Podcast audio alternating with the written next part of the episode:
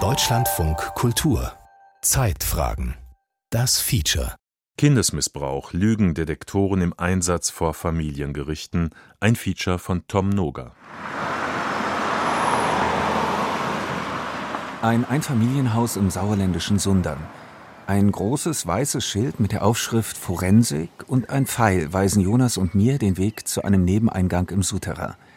Hier will Jonas einen Test am Polygraphen machen, am Lügendetektor. Guten Tag, kommen Sie mit rein. Ja, hallo. Leute, mein Name, hallo. Gehen Sie einfach geradeaus durch. Es riecht muffig, nach Keller. An einer Wand ein Schreibtisch mit Laptop und PC. Vorm Fenster mit Blick in den Garten ein weiterer Tisch. Darauf ein Gerät mit einem Dutzend Drehknöpfen und einer Papierrolle. Ein Lügendetektor, wie man ihn aus amerikanischen Filmen der 50er und 60er Jahre kennt. Jonas setzt sich auf ein verschlissenes Ledersofa. Holger Leutz, ein kleiner, quirliger Mann, auf einen Bürostuhl gegenüber. Was kann ich für Sie tun? Ich vermute, dass ähm, im, im Sorgerechtsstreit meine, meine Ex-Partnerin sexuellen Missbrauch erfunden hat, beziehungsweise wird es mir vorgeworfen. Und ich möchte gern klären, also dass, dass da nichts dran ist, möchte ich feststellen. Ja, äh, mit welchem Ziel? Also das Ziel ist, das zu entkräften. Also es ist nie was passiert. Es wird mir vorgeworfen seit zweieinhalb Jahren, dass ich meine Tochter missbraucht hätte. Und das möchte ja. ich entkräften. Jonas heißt in Wirklichkeit anders. Anonymität war und ist die Bedingung, dass er mit mir spricht. Wir sollten die Fragen entsprechend auch konkret formulieren. Dann würde ich Ihnen vorschlagen, zu fragen, gab es jemals sexuelle Übergriffe durch Sie an Ihrer Tochter? Ja? Ja. Damit wir einfach dann auch strafrechtlich sauber sind. Das bedeutet, Sie haben Ihre Tochter niemals in irgendeiner Weise sexuell missbraucht. Ja. Jonas und seine Ex-Freundin teilen sich das Sorgerecht für die fünfjährige Tochter. Nachdem die Mutter Jonas sexuellen Missbrauch des Kindes vorgeworfen hatte, ordnete das Familiengericht an, der Vater darf es nur noch einmal pro Woche sehen. Dreieinhalb Stunden in Begleitung einer Sozialarbeiterin. Eineinhalb Jahre lang ging das so. Seit einem halben Jahr sehen die beiden sich wieder öfter und allein, nachdem eine ärztliche und psychologische Untersuchung des Kindes keine Hinweise auf Missbrauch ergeben hat. Übernachten darf das Mädchen immer noch nicht wieder beim Vater. Weil Jonas sich mehrtägige Besuche und Normalität für die Vater-Tochter-Beziehung wünscht, macht er heute einen Polygraphentest zu seiner Entlastung vor Gericht. Jetzt nehmen Sie mal beide Arme hier an, auf Ihre Kette. Jetzt muss ich hier um Ihren Oberkörper fahren. Holger Leutz platziert Jonas auf einem Stuhl. Er legt ihm eine Blutdruckmanschette an, steckt ihm eine Fingerklemme auf und spannt Gurte mit Sensoren über seine Brust. Gemessen und aufgezeichnet werden Atemfrequenz, Puls, etwaiges Zittern, Änderungen des Hautwiderstandes, zum Beispiel durch Schwitzen, und der Blutdruck. Auf der Sitzfläche ein verkabeltes Kissen. Es registriert jede Bewegung. Alle Kabel laufen in eine Art Modem, das mit einem Laptop verbunden ist. Das Polygraphiegerät auf dem Tisch vom Fenster ist von gestern, sagt Leutz. Heute arbeiten die meisten mit einer App. Polygraph heißt nichts anderes als Vielfach-Messgerät oder Mehrkanal-Messgerät, wobei das vegetative Nervensystem eingemessen wird, während eine eng strukturierte Befragung durchgeführt wird, in der man sich nur mit Ja oder Nein äußern kann. Sinn und Zweck der Sache ist es, zu evaluieren, inwiefern eine Person Fragen wahrheitsgemäß beantwortet oder lügt. Deswegen sagen wir eigentlich auch Lügendetektor dazu. Äh, ich finde diesen Begriff unangemessen. Ich würde eher sagen Tatdetektor. Leutz ist Privatdetektiv. Seine Zusatzausbildung zum Polygraph Examiner, zum Polygraphenprüfer, hat er in Israel gemacht. Voraussetzung dafür ein akademischer Grad und ein Abschluss in Psychologie. Auch in den USA und in Japan werden solche Kurse angeboten. Dort und auch in einigen osteuropäischen Staaten verwenden Ermittlungsbehörden häufig Polygraphentests. Es gibt zwei gängige Testverfahren. Beim Tatwissenstest fragt der Prüfer nach Einzelheiten eines Tatgeschehens, die nur der Täter kennen kann. Das andere Verfahren, den Kontroll- oder Vergleichsfragentest, wendet Lloyds bei Jonas an. Da gibt es dann irrelevante Fragen, Kontrollfragen und relevante Fragen. Irrelevante Fragen sind solche, die haben mit dem Test nichts zu tun. Die sollen den Körper an die Testgegebenheiten gewöhnen. Zum Beispiel sitzen sie auf einem Stuhl. Die werden also so formuliert, dass sie grundsätzlich mit Ja zu beantworten sind. Die Testperson kann also nicht lügen.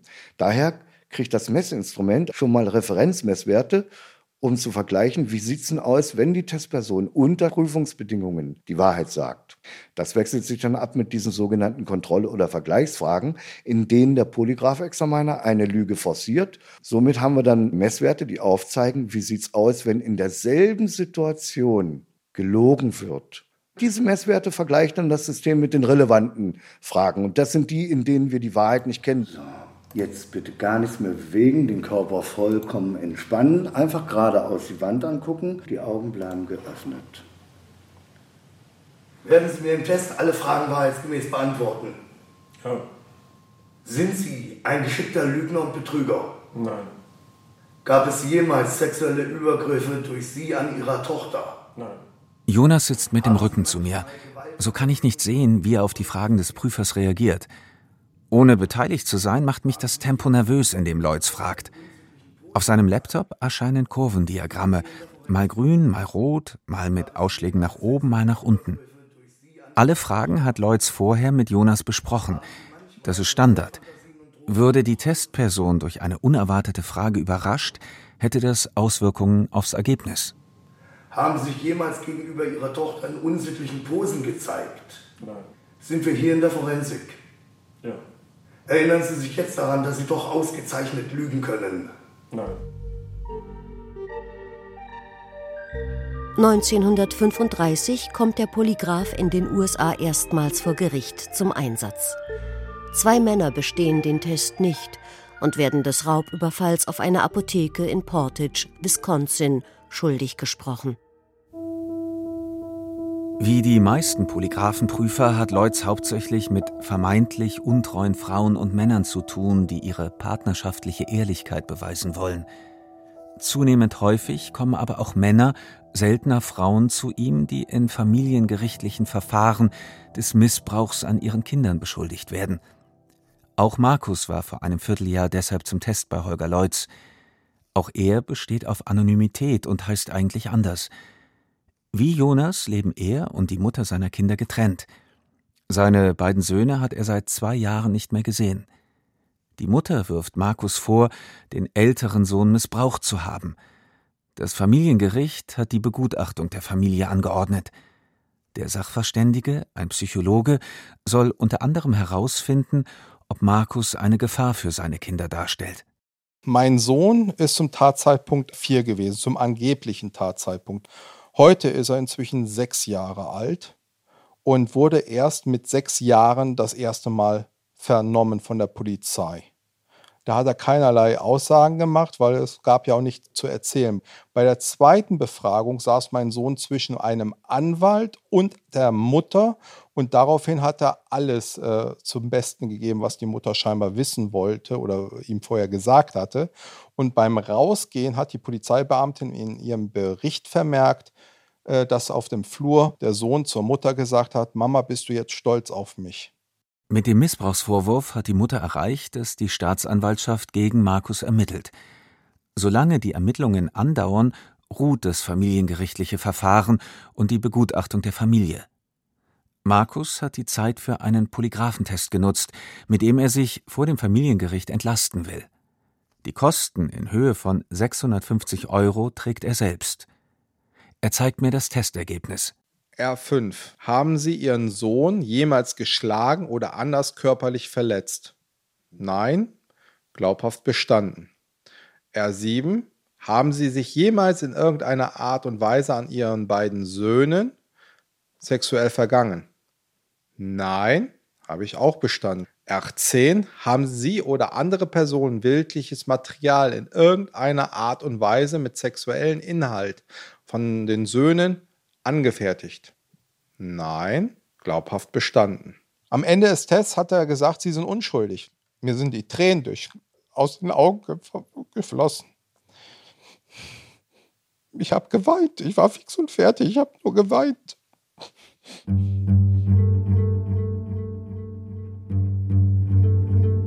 Jonas und Markus sind keine Einzelfälle.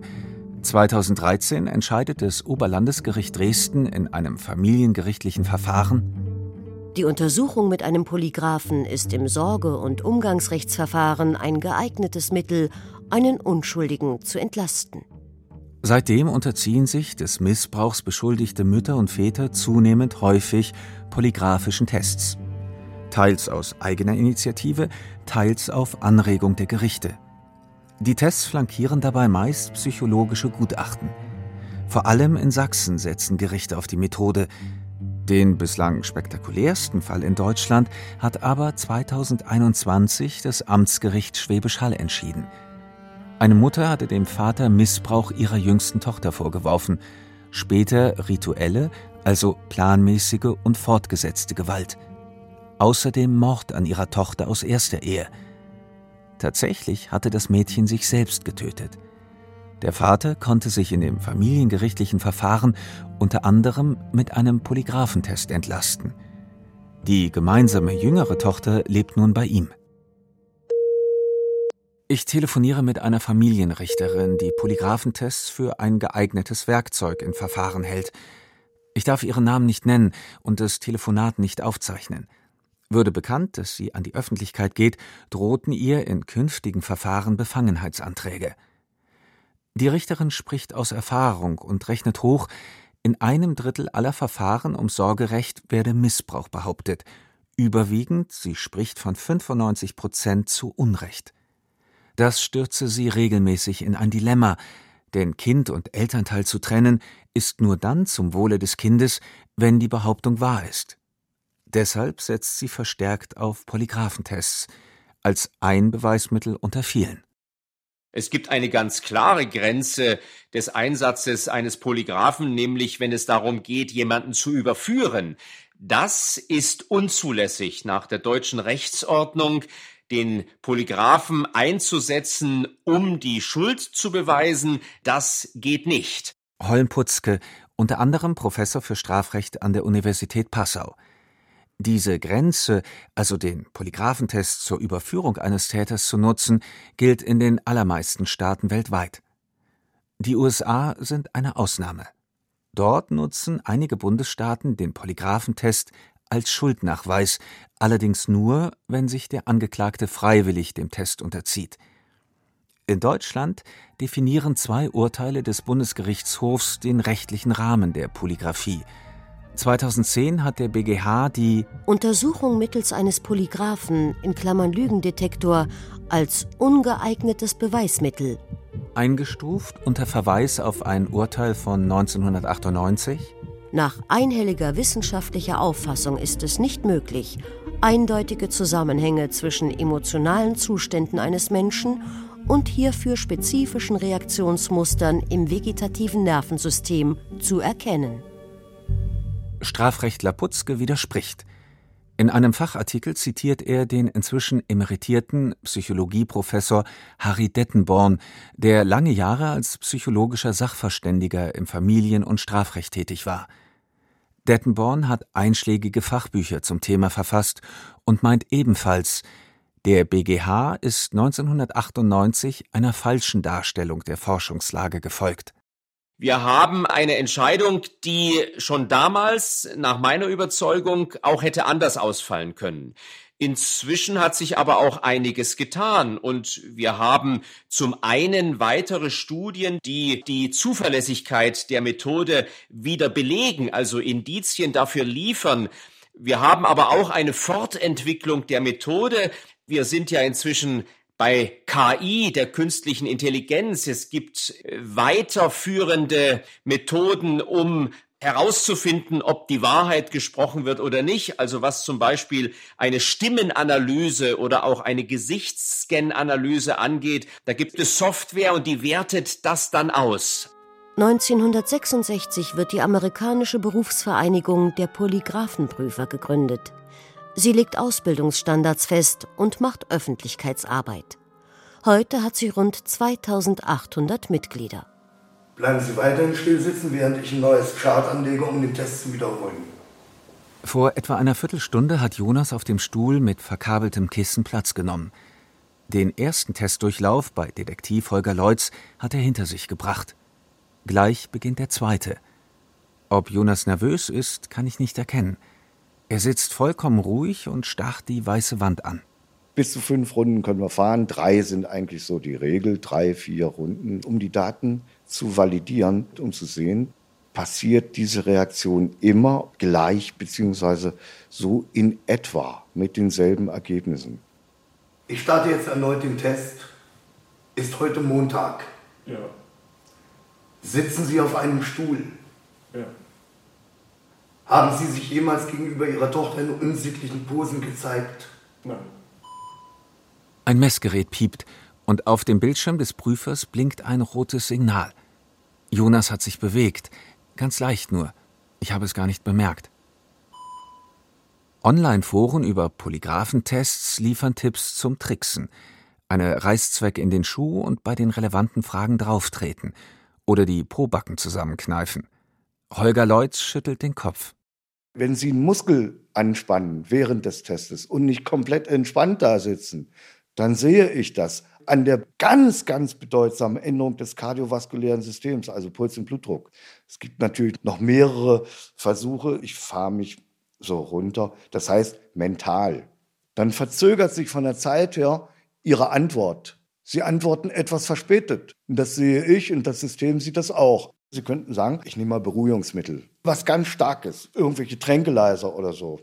Das sind Pegelmedikamente. Die, Sie müssen die wochenlang nehmen, dann bauen Sie erstmal einen Pegel auf. Dann können Sie schon wieder kein Auto fahren. Auch Murks. Es gibt Studien zur Zuverlässigkeit von Polygraphen, vor allem aus den USA. Je nach Setting liegt sie zwischen 70 und 98 Prozent. Kritiker bemängeln allerdings, dass diese Studien unter Laborbedingungen entstanden, die Ergebnisse also nur bedingt aussagekräftig sind. Für Strafrechtler Holm Putzke sprechen die Studien trotzdem für den Einsatz des Polygraphen in Gerichtsverfahren. Nehmen wir doch einmal andere Methoden, die angewandt werden, zum Beispiel die aussagepsychologische Begutachtung. Wenn wir eine Aussage haben, dann gibt es Sachverständige und die bewerten die Glaubhaftigkeit der Aussage. Und diese Unsicherheit, die da besteht, ist viel, viel größer, als wenn wir einen Polygraphen haben, der am Ende noch fünf oder zehn Prozent Unsicherheit zurücklässt.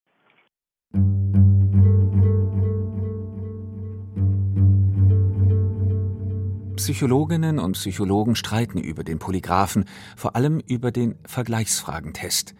Antworten auf Vergleichs- oder Kontrollfragen zeigen dem Prüfer körperliche Reaktion der Testperson beim Lügen an.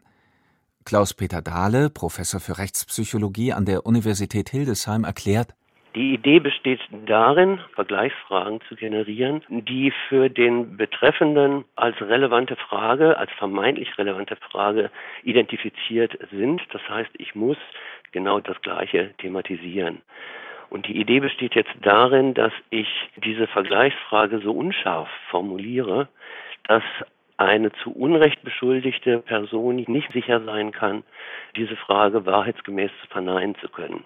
Das sind eine Reihe von Voraussetzungen, vor allen Dingen die, dass es mir gelingt, vernünftige Vergleichsfragen zu generieren. Und das Dumme ist, ich kann nicht kontrollieren, ob mir das gelungen ist. Für Dahle ist die Polygraphie also ein Stochern im Nebel.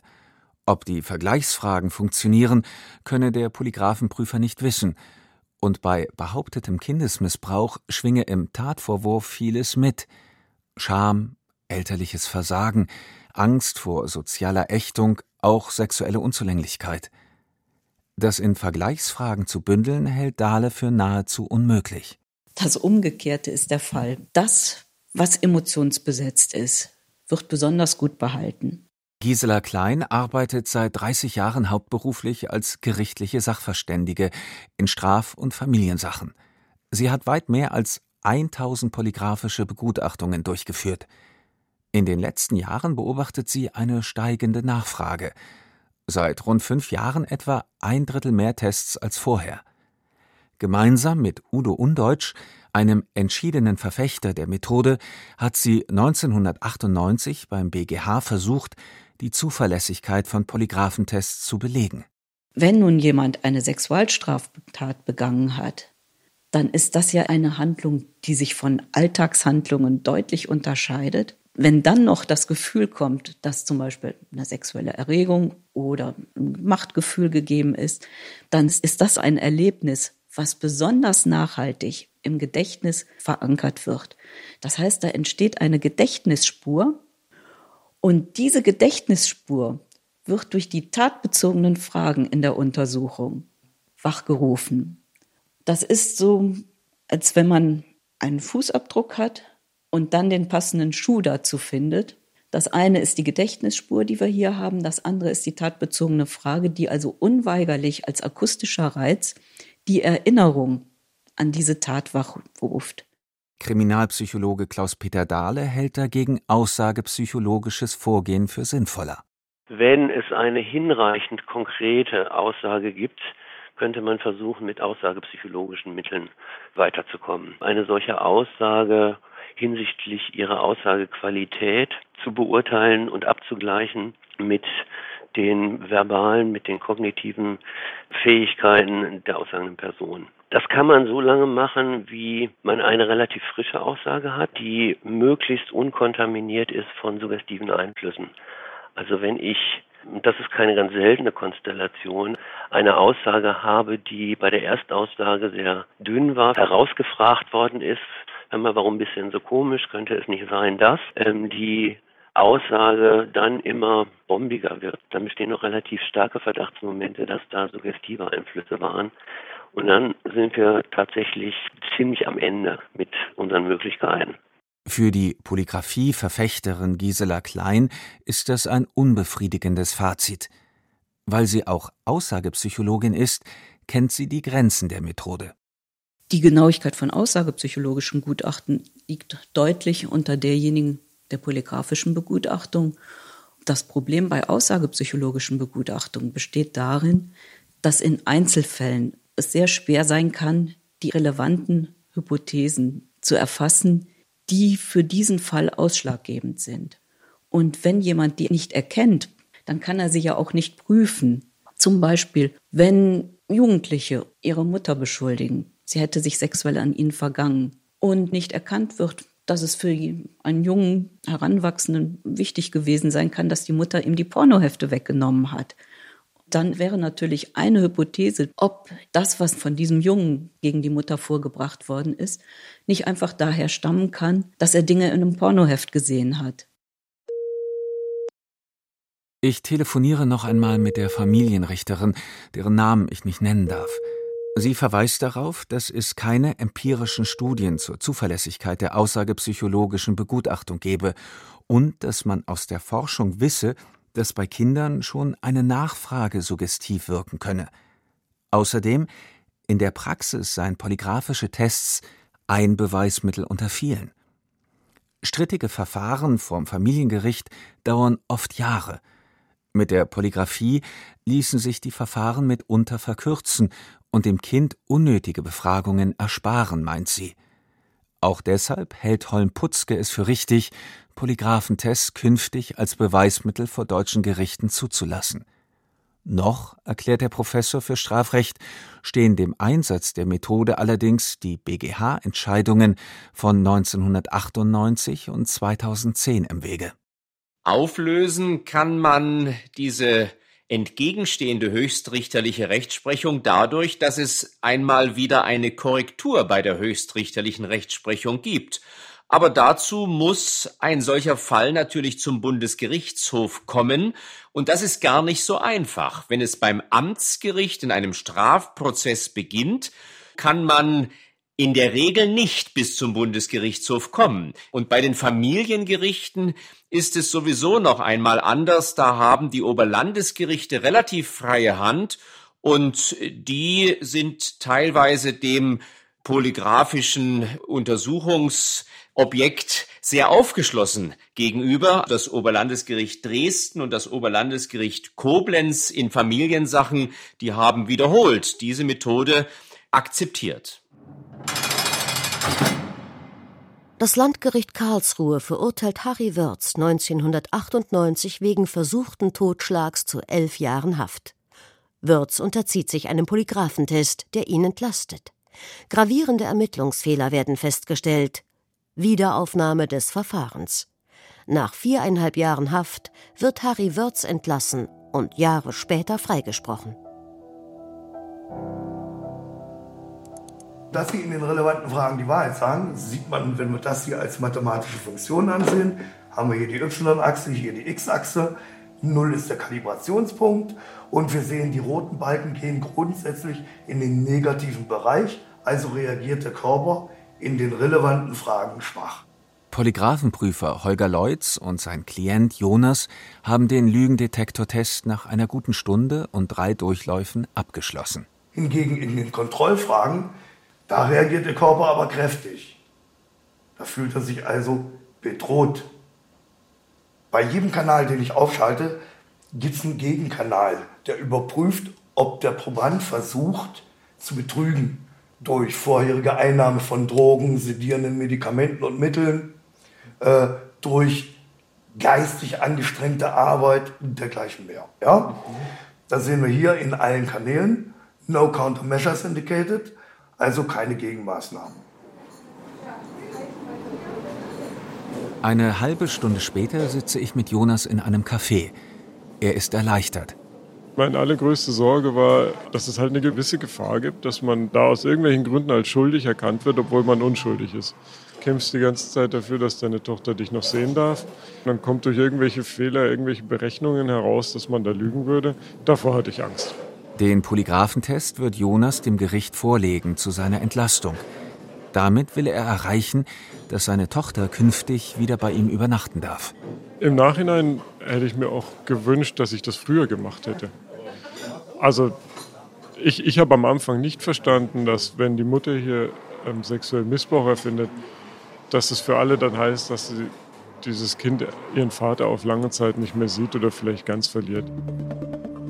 2018 berichtet das US-amerikanische Magazin Wired, dass in den USA jährlich rund zweieinhalb Millionen Polygraphentests durchgeführt werden. Markus, dem seine Ex-Freundin Missbrauch des Sohnes vorwirft, hat gute Nachrichten. Das Kind hat zu seinen Gunsten ausgesagt und ihn entlastet. Der zweifache Vater zeigt mir einen Brief. Ich habe Post bekommen von meinem Anwalt. Am 4. Juli ist das Ermittlungsverfahren gegen mich eingestellt worden nach 170 Absatz 2 der Strafprozessordnung. Die Staatsanwaltschaft ermittelt also nicht mehr gegen ihn. Das Verfahren vom Familiengericht kann fortgesetzt werden. Im Rahmen einer Familienbegutachtung wird Markus seine Kinder bald wiedersehen. Er freut sich nur. Das erste Mal soll ich quasi meine Kinder wiedersehen im Beisein von einem fremden Gutachter, der danach äh, schriftlich sein, sein, sein Gutachten verfasst. Die Kinder kommen in einen Raum, den sie vorher nicht kannten. Ich komme dahin in eine Situation, die ich so auch noch nicht erlebt habe. Gleichzeitig habe ich äh, den Druck, hier keine Fehler zu machen. Womöglich sind meine Kinder dann auch total gestresst, weil eine ungewöhnliche Situation da ist, ein ungewöhnlicher Ort da ist und dann noch fremde Leute da sind. Das polygraphische Ergebnis will der Vater nutzen, um sich zusätzlich zu entlasten und seine Kinder bald wieder unter normalen Umständen treffen zu dürfen. Ein Polygraphentest früher im Verfahren hätte die lange Zeit der Trennung von Markus und seinen Kindern verkürzen können. Einzelne deutsche Gerichte in erster Instanz sehen in der Polygraphie bereits einen praktischen Nutzen. Ist es eine Frage der Zeit, bis auch der Bundesgerichtshof die Methode in klaren Grenzen gutheißt?